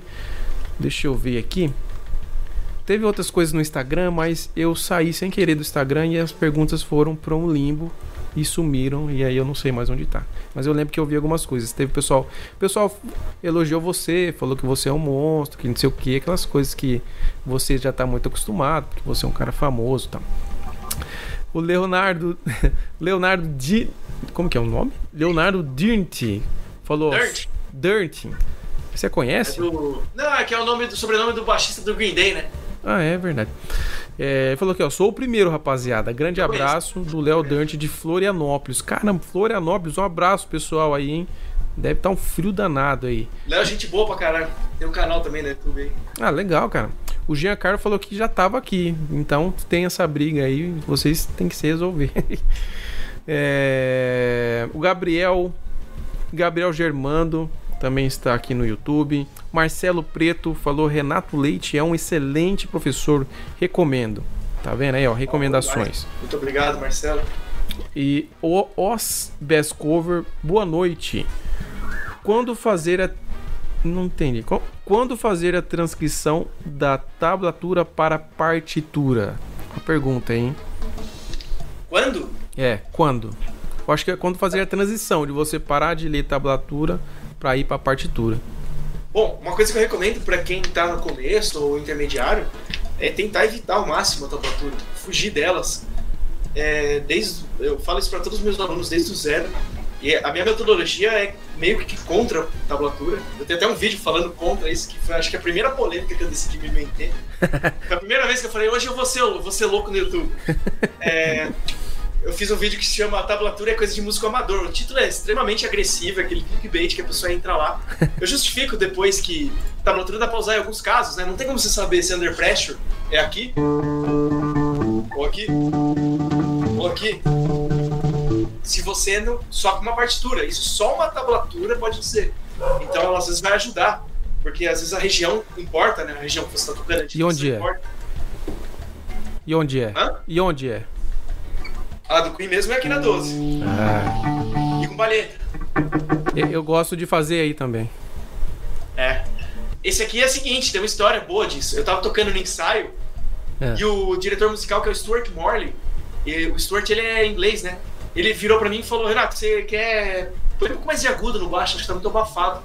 Daí Eu perguntei pra ele: será, será que não é palheta que você quer, né? Aí ele falou: provavelmente, deixa eu ver. Pegou o celular, mandou um e-mail pro baixista do Queen, o Neil Farcliffe, Ah, perguntando, tipo, é com palheta que toca Under Pressure? Como é que é esse negócio, né? Daí o cara me mandou pra ele, ele me encaminhou, tem até hoje o print. Eu já pus em vários vídeos meus, né? Porque é mó da hora ter isso. E ele respondendo, sim, é com palheta e é na casa 12 que toca. Então, quem quiser discutir comigo aí, pode... Eu encaminho pro baixista do Queen discutir com ele lá. o, o baixista, o baixista atual, Fui eu né? que falei, né? O o- não é o John Deacon, não, antes que você pense. O John Deacon ele está apenas lendo. é, cru- tá fazendo cruzadinha, ele tá. É, ele se no- aposentou, né? Desde o. Desde a morte. Lá, não fez quase nada É. com a banda. pouco depois da morte do, do Fred Mercury, ele fez o tributo, assim, apareceu e depois nunca mais. Aí teve, recentemente, assim, tipo, ano passado, final do ano passado, teve uma foto dele, porque ele é um cara muito recluso, né? Uma foto dele vazou, cara, é irreconhecível. Você acha que é o tiozinho, Tiozão, tiozão, assim, é. tiozão total, né? Não- nem parece o Brian May, aquele cabelão. Mas no e-mail, ele, ele, ele inclusive fala que viu dezenas de vídeos do, do John Deacon tocando na Casa 12. Então, ele, ele ainda fala isso. Tipo, não é o John Deacon, mas ele fala que o John Deacon tocava. É, é, o é o mais perto. É o mais perto do, do certo, com Assim, certeza. tablatura, voltando, né? Depois dessa volta gigante. Tablatura, eu sou contra, porque gera um negócio que, assim, é um resultado muito a curto prazo. Eu gosto de, na música, você sempre buscar o processo, você buscar o longo prazo. A música é difícil, cara. Se você for fazer um. Tipo assim, pensa como é que era. Eu, sou um pianista clássico, é, do, do 1910. Vou estudar em Paris para ser um pianista da orquestra. Cara, o conservatorinho, assim, pra falar que você aprendeu, é oito anos, tá ligado? Tipo, pra falar que você. Daí você é um músico iniciante. Uhum. Tipo, daí você começou a sua carreira, tá ligado? E ainda vai ter, vai ter, vai ter, vai ter. Então, tipo, é um negócio muito longo, sabe? É um negócio demorado, é um negócio que. A, parte, a tablatura ela dá um resultado imediato, né? Você consegue no primeiro dia já fazer o aluno sair tocando uma música. Ela te deixa meio. Eu, eu só, só me vinha a palavra vagabundo na cabeça. Ela te deixa meio folgado, né? É, e vira videogame, né? Porque você tem lá X bolinha e você não tá fazendo música. Porque assim, uma coisa que eu falo no curso de harmonia, e nesse curso básico também, é assim, você sempre tem que estar tá falando o nome da nota que você tá fazendo. Então você tá fazendo arpejo, é Mi, Sol, Si, Ré, Lá, Fá, Dó, Sol. Quer dizer, é Lá, Dó, Mi, Sol. Então, tipo, você tem que saber o que você tá tocando, o nome da nota, falar Hum. o nome da nota. Isso Sim. aí, tipo, Não é vai número. abrir uma barreira Não é um número, Vai. né? Não é matemática, não é um número que você vai falar. É. Porque o que, que vai acontecer se for diferente disso? Você evolui. Você chega aqui. E aí depois você vai ficar nisso aqui pra sempre, cara. Tem muito músico que é assim. O cara que toca 20 anos, mas se equivale a músico que toca 4. Porque ele só rendeu os primeiros 4 depois ele ficou o resto Ficou pra sempre parado. aqui. Só ganhando maturidade, mais sonoridade e tal, mas ele não, não melhora de fato. E tem eu- cara que consegue ir pra sempre, porque ele não tem essas, essas limitações. Quer dizer, ele tem, ele encontra essas limitações. Eu tive, e eu, depois eu peguei e fui estudar isso, né? Fiz o Bona pra resolver isso. E outra coisa, se surge um trampo que nem esses que você fez aí, é, musical, acompanhar artista, eles, vão- eles não te dão uma tablatura, né, o, o- o Leite? Te dão. Não existe, não existe. No Existe, é partitura. profissional, Não existe. O máximo que você vai encontrar na tablatura é no método de contrabaixo.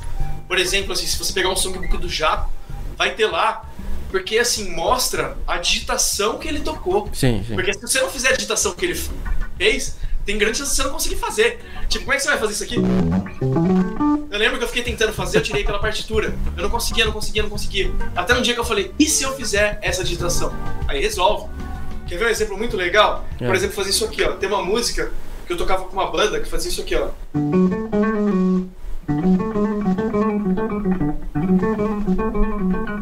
Tocando terça, fundamental aqui no Ré, Ah, terça, quinta e quarta aumentada. sim. Com a digitação aberta. Isso aqui é fácil de fazer.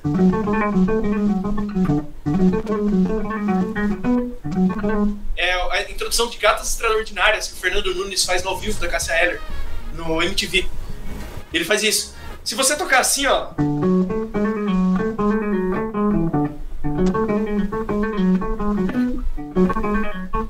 Cara, fica muito difícil, velho. Fica e é só difícil. digitação. Então, tipo assim, esse é um caso que se você. Às vezes o cara é, to- é um baixista bom, eu vi um cara bom bom tentando tocar e não conseguia. Eu falei, mano, faz assim, ó. Ele fez, ah, fácil. Tipo, eu fui tocar a Avona, que é o meu trampo solo, né? No show do lançamento a gente tocou a Avona do Jaco. Hum, E a gente tava passando no ensaio. Eu falei pro Guita, mano, se você tocar essas duas notas na mesma corda, dando esse salto aqui, vai dar certo. É impressionante. O, a mesma resolução do baixo funcionou na guitarra, assim. Questão de digitação. Então É. é. um caso que a tablatura vai fazer sentido. Mas assim, é só esse caso, assim, de resto, tablatura não serve pra nada. Seria um músico profissional ler tablatura. Você não vai encontrar o Jorge Helder com umas tablaturas na bag, o Marcelo Mariano com umas tablaturas, o, o Thiago Espírito Santo com tablatura. Cara, uma coisa muito importante é o ouvido. O ouvido. Quem aqui falou assim, ah, mas partitura é uma droga? É o ouvido. Número um, ouvido. Aí é legal saber partitura para alguns trabalhos. Dá pra viver sem, tem muito músico que não lê partitura e vive perfeitamente sem. E tablatura é ali, serve pra você dar aula 1, pro aluno sair tocando já o negócio. Eu até uso às vezes. Tipo assim, na primeira aula, é, o cara, eu ensino as notas no braço, ensino um exercício de técnica e passo, por exemplo, um deticking pra pessoa tocar. sim. E aí, não tem como eu passar o deticking com partitura. Na aula 1, que a pessoa não sabe nem as notas. Tipo, veja, eu acabei de ensinar as notas, não tem como ensinar a partitura. Sim. Então ali naquele caso eu vou. Mas assim, aula 2 já não tem mais tablatura, nunca mais vou falar pra pessoa fazer. Então faça o seguinte: quem foi que fez a pergunta aqui foi o Oz Best Cover, né? Se você tá na tablatura ainda, pare. Pare agora já para agora. Já vai pra partitura. Agora, se você não começou nem na tablatura, já nem começa. já pula isso e já vai É, pra partitura. Se você tá na tablatura, tem que estudar harmonia, tem que estudar escala, tem que entender as coisas que você tá tocando. Vê, tenta ver o que o cara tá tocando. Você fala assim, ó, o Steve Harris ali, opa, ele tocou um, tre- um pedaço da escala maior. Opa, ele tocou uma escala lead, ele tocou tal coisa. E aí você vai conseguir tirar de outra coisa. O estudo de harmonia vai te ajudar bastante, saber as notas e tentar tirar de ouvido. Porque isso vai desenvolver o seu ouvido. Sim. Desenvolver o ouvido é a melhor ferramenta que o músico pode ter. É, isso é, é um caminho assim que vai te levando pra um, caminho de músico top, né? Você vê o cara sofejando, nossa, como ele faz isso, é impressionante. Isso é ouvido. Ouvido e a, a sintonia que você tem com o instrumento. Você tá o tempo todo com o instrumento, você pensa numa nota, você já sabe onde ela tá e já começa. Aí você tá sofejando que você nem você nem é, espera, né? Porque essa é a conexão e essa e essa o, o- treinar o seu ouvido, né? A gente falou lá no início do papo que quando a gente tirou as músicas, a gente eu, eu tirei as músicas principalmente de ouvido primeiro. Isso me ajuda muito, me ajuda muito até hoje. Você tem que treinar o seu ouvido, principalmente baixista, né? Que sofre quando vai tirar a música, porque o, o baixo, o mix normalmente nunca ajuda o baixista. E aí você tem que estar com o ouvido afiado. Então o ouvido é primordial. E tem aquela coisa da gig, né? Você fez a aula 1, na aula 2 tem a gig. Então lembra. É. Já vai ser o ouvido, cara. Porque na hora vai ter uma música que não. Eu lembro que o cara me chamou pra fazer uma trampa, o primeiro trampo de forró, cara. Nossa. Eu fui lá tocar, não conhecia nenhuma música, assim. E é, tipo, tem umas músicas que não é fácil de tocar, assim. Você pega uns, uns Luiz do Gonzaga, uns Dominguinhos, Antigueira, assim. Música que vai pra vários lugares, assim. Nossa. Então é ouvido, cara. Eu faço a brincadeira, né? Foi daí que surgiu o Maracatu, né? É o baixista sub. Ele ouve, toca, ouve, toca, ouve, toca. e aí dá o Maracatu. né? Show de bola. Ó, tem aqui também o pessoal do Baixo Natural, tá aqui, pessoal Ó, Ariel. bom demais. Gente fina demais, já teve aqui, já bati esse papo com ele. O Ariel também tá fazendo um trabalho muito legal no Instagram, também tá fazendo lives lá. Inclusive hoje teve uma live também, se eu não me engano, com. Putz, a vida eu não lembro. Ah, com o Júlio César, poxa. O Júlio César que teve aqui também, no Sondano. Teve lá no Baixo Natural. Tenho certeza que o papo foi muito da hora. Falando que o programa tá maravilhoso, muito obrigado. E tá perguntando aqui pra você, o, o, Leite, qual que é a influência do Renato fora do mercado instrumental? Ah, fora do mercado instrumental, cara, eu gosto muito do Arthur Maia, por exemplo. Então, por exemplo, eu gosto muito de música brasileira, eu ouço muitos discos que ele acompanhou. Gosto muito do Luizão Maia também. Então, por exemplo, tava ouvindo aqui outro dia é... Elis, pra caramba. Então, Luizão. Tava ouvindo Djavan, aí tipo Arthur Maia, Cisão também. Gosto muito desses baixistas brasileiros que acompanharam esses artistas dessa época, principalmente nos 70. É, acho fenomenal. Tava ouvindo outro dia pra caramba Chico Buarque, então eu gosto muito do Jorge Elder também. Esses aí são todos sidemen acompanhadores, assim. Você vai ver o Arthur Maia, ele solo, né? Mas assim, o Luizão Maia, você vai ver solo dele, não tem praticamente. Tem uma música ou outra que ele faz um solo, alguma coisa. O Cisão é um bom improvisador, mas ele é famoso pelos seus acompanhamentos, né? Legal. Gosto Legal. muito deles. Sou fanzaço do Leland Sklar, inclusive é uma dica que eu dou aqui, quem tiver aqui no YouTube, entra no canal do Lee Sklar. Não agora. do- Espera Não um agora. pouco. Não, não fecha a aba aqui, não abre outra aba também. Isso. Anota no papel aí, anota. Você que tá no Spotify também, não... calma. Não, não Calma. fecha nada, anota no Fecha papel, nada. que é o único jeito que a gente não vai, o algoritmo não vai, não vai sabotar a gente. o, o Leland Sklar é um canal incrível aqui no YouTube, ele tocando as músicas, tudo música do Phil Collins, cara, ele mostrando como é que foi gravado, como é que é ao vivo, como é que ele toca. E é muito da hora, porque tem vários detalhes ali de baixo que eu nunca tinha reparado. Legal. Tem o play dele que ele toca pra trás, acho muito da hora. Curto o Nathan East também, né? Óbvio, dos Sidemen, muito bons, né? O Nico era uma Assunção. Quer Nossa. dizer, o Nico era uma Assunção, não, não. O Nico Assunção era um, um incrível sideman, né? a Nossa, gente é Demais, acostumado... demais, demais, demais. É que assim, o que fica popular é a fritação, né? No Instagram, no YouTube e tal, mas É. tipo assim, os discos dele acompanhando. Nossa, é incrível. O que ele fazia com. com... Djavan, ele acompanhou o Djavan. Foi, né? João Bosco pra caramba, né? João Bosco. Ele acompanhou o Djavan, não foi?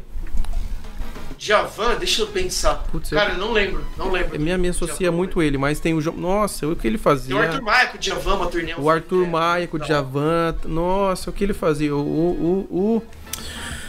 ah, o Nico Assunção que ele fazia é, de acompanhamento era coisa impressionante. E é um cara que ficou famoso demais fora do Brasil com o, o trampo de sideman, né, cara? É impressionante os, com a qualidade que ele é um cara que me influenciou bastante no contrabaixo da parte mais brasileira, apesar de eu tocar bastante metal. Ó, pessoal, o Osbest Cover que fez aquela pergunta da tablatura, ele falou que ele tá na tablatura e que hoje foi o último dia dele. Espero que sim. Depois eu quero que você me marque no Instagram rasgando uma tablatura, tá? Marco Não, Leite. se precisar, cara, pode usar. Mas assim, não use ela como fonte principal. Se você tiver muita dúvida, não conseguiu pegar um pedaço, pode tentar. Mas saiba assim que se você pegar ela na internet, ela pode estar errada. E use ela como último recurso pra Usa. alguma coisa. E principalmente se você tiver dúvida de digitação. Só que assim, dúvida de digitação, tira no lugar certo, né? O songbook do, do Victor Wooten vai estar com a digitação certa. Agora, a tablatura do Victor Wooten da internet, não sei. Então, toma cuidado também com isso. Rasga, rasga. Marca a gente, ma- marca, faz um, faz um vídeo no Instagram rasgando e marca a gente lá, tá? Davi Loredo falando que toca muito, Renato, sempre acompanhei os seus vídeos. pô, sempre é demais. acompanhei no passado, então ele já se desinscreveu no seu canal. Não. O Davi tá perguntando aqui, eu vou ler mais essas duas últimas aqui, porque a gente tem que terminar, já tá com mais uma hora e quase uma hora e meia de live. Davi tá perguntando, não sei se perguntaram aqui, mas qual que é o seu setup? Você usa pedais e falou que seu baixo bongo é show de bola. Ah, O Bongo é o polêmico, né, da galera.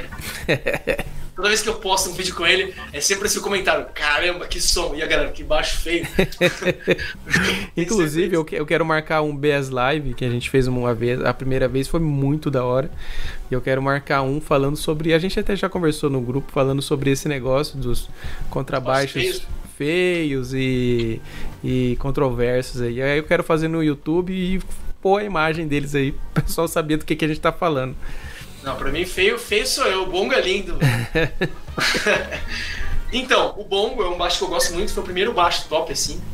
É um dos baixos que eu sempre recorro a ele. Tem esse Precision aqui, que é um American Standard, Fender. Comprei faz um tempinho. Tem um Jazz Bass, que é japonês, de 93. Que é o que eu gravei meu CD inteiro com ele, praticamente. Tem um PLG, Fretless Jazz Bass também. PLG é um baixo de luthier. Tem um Miskman Stingray, branco, de cinco cordas. E é isso. Tem um acústico também, chinês, todo arrumadão, que pra deixar ele arrumadão você tem que gastar mais uns três contos, né? Trocando um monte de madeira, um monte de pé, peça. Nossa. E faz bastante diferença no som. E pedais, você usa? Pedais eu uso o Trefilho Pedais, que é um patrocínio que eu tenho, é um pré. Que é um pré que ele fez pra guitarra, mas no baixo eu acho fenomenal, que ele tem um drivezinho. Você consegue pôr naquele ponto assim que você toca fraco, ele não vem, mas você vai tocando mais forte, ele vai dando uma riqueza no som, dá uma textura, assim. Sei. É como se fosse a, tipo, a esteira da caixa. Assim. Você tá tocando sem esteira, daí você toca com esteira, tá ligado? É praticamente essa diferença, assim, no baixo. Assim, assim eu acho bem da hora, acho bem legal. E tem um Bass Limiter, tem um Bass Synth também, que eu uso. Inclusive no, no disco eu uso um, um sintetizador. É, tem afinador, basicamente isso. Daí cabeçote eu tenho um Mark Bass e um Behringer. O Mark Bass queimou aí, fiquei um tempão com o Behringer, agora o Mark Bass está de volta. E caixas Tech Sound que eu tinha endorse, não tenho mais, mas continuo usando, gosto delas, continuo recomendando, mesmo não ganhando nada com isso. Show de bola. Eu quero fazer o joguinho aqui com você por último, mas eu- antes eu, eu quero perguntar isso aqui pra você, que eu acho que você é um cara que já teve contato com vários instrumentos. Eu acho que a sua resposta pode ser interessante. Qual que é o outro instrumento que você tocaria se você não fosse baixista? Gostaria de tocar alguma coisa assim? Eu até toco um pouquinho, que eu tinha aqui em casa, eu tô sem agora, é bateria. É, eu tinha uma bateria aqui em casa, que era do meu irmão, e eu ficava tocando. Eu tive contato com a bateria a vida inteira, porque meu irmão tocava, então, tipo assim, eu já cheguei a fazer uma vez uma gig, assim, foi humilhação, óbvio, né? Não, tem, não tinha como não ser, porque foi uma só, né? Tem que fazer 30, né? Pra, pra daí uma hora parar de ser humilhação, né? A primeira vez, cara, eu lembro, não tinha, começou da câimbra, na, da batata, da, da, da panturrilha, tá ligado? Então, assim, mas eu toco. Então, tipo, eu um estúdio aqui em casa, quando a bateria tava aqui, fazia várias gigs de gravar a bateria. Tipo assim, aparecia um jingle, fazia aqui mesmo, gravava, tipo. Então, até toco. Gostaria de ter uma bateria novamente pra poder voltar a tocar. Legal. E vamos pro joguinho só falando. né? Eu ia, falei que eu ia ler o comentário aqui do André William Bez. Eu acho que ele toca guitarra com o nome Bez no final. Muito conhecimento numa live só. Vocês são demais. Muito obrigado, viu, André? Ó, bom demais. Muito obrigado. Se você não é inscrito aqui, se inscreve. Se você não é inscrito no, no Renato Leite, se inscreve. Assim como o David Loreto, que falou que ainda é inscrito lá, tá? Só ele falou que acompanhei seus vídeos, não é. Ele só errou o tempo verbal ali, mas ele ainda tá inscrito no seu canal, tá? Ô, ô, depois você dá uma conferida lá. É David Loreto. tá, ô Renato. Show de bola. Pessoal, vamos lá. O joguinho, hein? O joguinho aqui é o jogo do tempo. Joguinho novo que eu tô trazendo aqui. Conversei com o pessoal dos Estados Unidos. É um jogo que eu tô trazendo pro Brasil. Coisa nova, diferente, né? Uma coisa diferenciada. Todo mundo tá fazendo isso vamos lá. Jogo do tempo. É o seguinte, Leite. Eu vou te dar 10 opções entre é, 10 e. é, na verdade, são 20 itens. Só que. Putz, como que eu vou explicar isso aqui? Tô enrolando todo. Vou te dar Dá 10 uma op- correria aí neles e quanto mais a gente fizer, melhor, é isso? Não, é, você tem 20 segundos pra escolher 10 opções entre um e outro. Tá. Entendeu? Vou falar isso ou aquilo. Aí você tem que ser rápido, é 20 segundos. Eu fiz com o, o Vini semana passada, não deu tempo. Porque ele pensou, não pode pensar. Eu tô achando que é fácil, né? Mas daí a hora que vier a pergunta, que eu tô ligado que você preparou, Não, cara, são coisas assim. Sem nada. eu tô preparado já. Nada, nada pra deixar você em em imaginações, nada. É só pra você Não, não mas- ter tempo de pensar e falar uma bobeira. Vamos lá então, hein? Ó, 20 segundos. Vou colocar aqui no celular. Vocês estão vendo aí? É 20 segundos. Então, tá aqui já separado. Vamos lá, hein? E. Valendo. Jazz bass ou bongo? Jazz Bass, Slap ou pizzicato? Psicato, Pizzicato ou tap? Psicato, Tap ou salário do musical caindo na conta? salário do musical, Seis ou cinco cordas? 6, Cinco ou quatro cordas? 4, Jazz bass ou bongo? Jazz Bass, Eu não lembro qual foi, tá vendo? Tá vendo? Não deu tempo. Você- demorou. Eu não lembro qual É? foi. Você. Não deu tempo aí, ó. Tá, faltou ainda.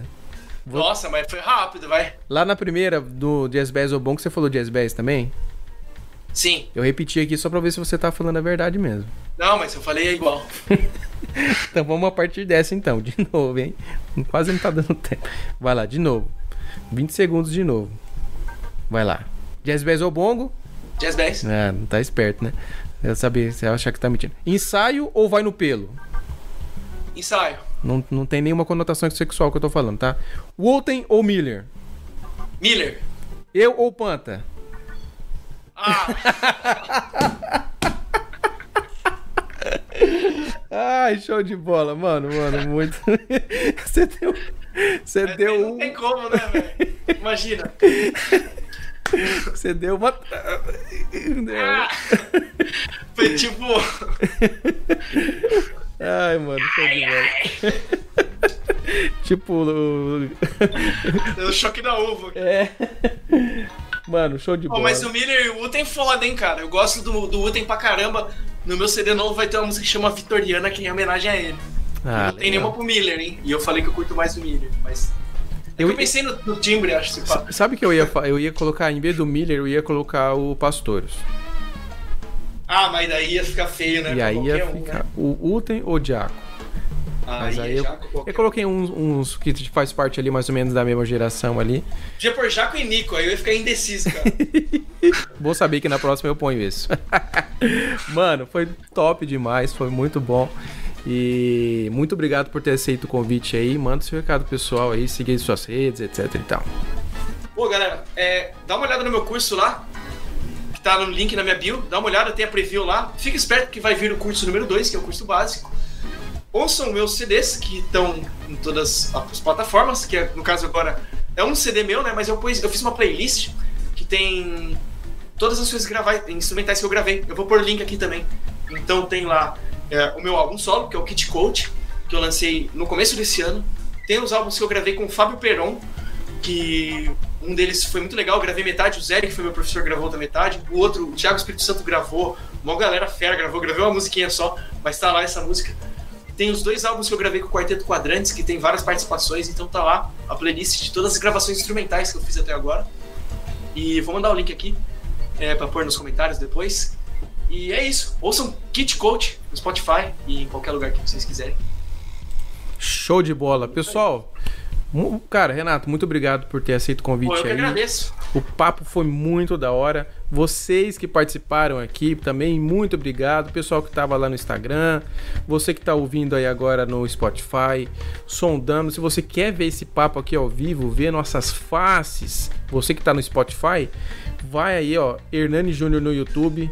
E você que tá aqui, quer ouvir outros papos, só ouvir, tá indo pro trabalho, quer só ouvir um, um podcast. Tem todos os papos que teve aqui no Sondando. Estamos no 16 aqui com o Leite.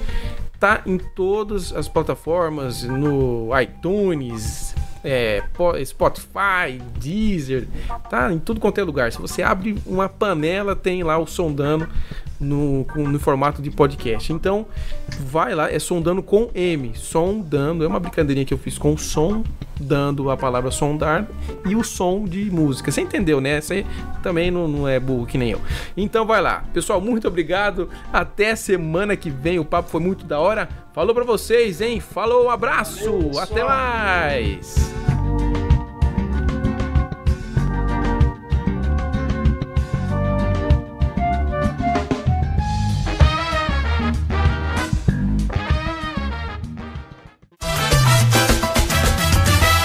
Este podcast é editado por Margem Publicidade e Propaganda.